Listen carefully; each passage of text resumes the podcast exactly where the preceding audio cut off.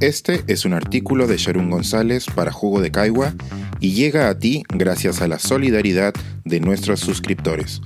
Si aún no estás suscrito, puedes hacerlo en www.jugodecaigua.pe. Por fin, un foro permanente y una política nacional. Avances en acciones concretas contra el racismo. El racismo es un problema terrible y me atrevo a asumir que la mayoría de personas quisieran que no exista. Sin embargo, ¿qué tanto estamos haciendo para que desaparezca?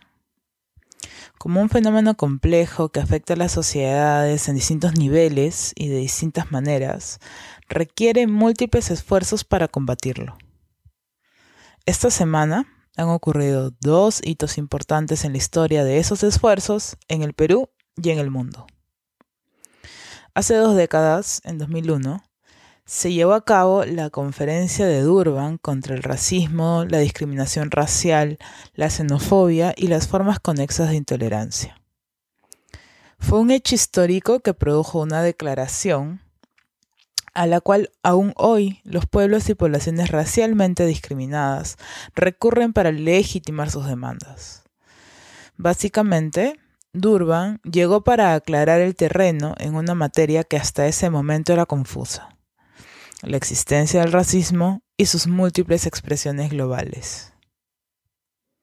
El pasado 2 de agosto, luego de años de negociaciones entre países miembros de las Naciones Unidas, la Asamblea General aprobó por unanimidad la creación de un foro permanente de personas afrodescendientes. Es decir, a partir de ahora, 10 países miembros de la ONU trabajarán de cerca con el Consejo de Derechos Humanos para mejorar la vida de las y los afrodescendientes en el mundo. Es un hito importante porque los logros de la Declaración de Durban en materia de pueblos afrodescendientes han sido sobre todo simbólicos a nivel internacional. Por ejemplo, en 2013, la resolución 68237 de la ONU declaró el diseño internacional para los afrodescendientes las fechas entre el 1 de enero de 2015 y el 31 de diciembre de 2024, con el tema Afrodescendientes, Reconocimiento, Justicia y Desarrollo. Este año marca la mitad del diseño y el balance de acciones concretas de los países hacia el objetivo del diseño son aún insuficientes. Es revelador que solo las personas especializadas en el tema conozcan de la existencia del mismo. El foro permanente eleva las expectativas sobre aquello que se puede lograr para mejorar las condiciones de vida de este grupo específico. Su labor será contribuir con la elaboración de una declaración de las Naciones Unidas en relación a personas afrodescendientes. O sea, es un primer paso hacia un instrumento legalmente vinculante para la promoción y respeto pleno de los derechos de las personas y pueblos afrodescendientes. Las acciones concretas dejarían entonces de ser opcionales y pasarían a ser mandatorias para todos aquellos países que suscriben los acuerdos de la ONU. El Perú es uno de ellos. El foro también servirá como un mecanismo de consulta para personas afrodescendientes y otros actores clave. Así, el tema se consolida en la agenda internacional. Para tener algo de perspectiva, las cuestiones indígenas, por ejemplo, tienen también un foro permanente establecido el 28 de julio del 2000. 20 años hacen mucha diferencia. Este logro del foro permanente viene acompañado de un punto extra. Las negociaciones fueron lideradas por las representaciones de Costa Rica y la República de Chad en la Asamblea General. Costa Rica también es liderada por Epsi Campbell, la primera mujer afrodescendiente y racializada negra en ocupar el cargo de vicepresidenta en América Latina. Ella participó en el proceso que resultó en la creación del foro. Son años de lucha y este es un espacio súper importante para el reconocimiento de los derechos de las personas afrodescendientes en el mundo. Un derecho que implica darle vida a los compromisos del diseño, reconocimiento, justicia y desarrollo, señaló Campbell a propósito de la noticia.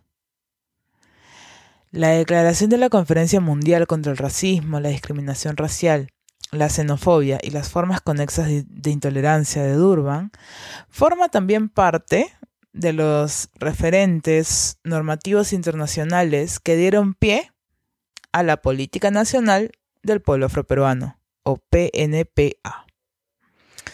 Una reciente resolución ministerial peruana puso a disposición de la consulta pública esta política. A lo largo de 45 días, a partir del pasado 26 de julio, la ciudadanía podrá opinar, comentar y hacer sugerencias que contribuyan a mejorar la propuesta.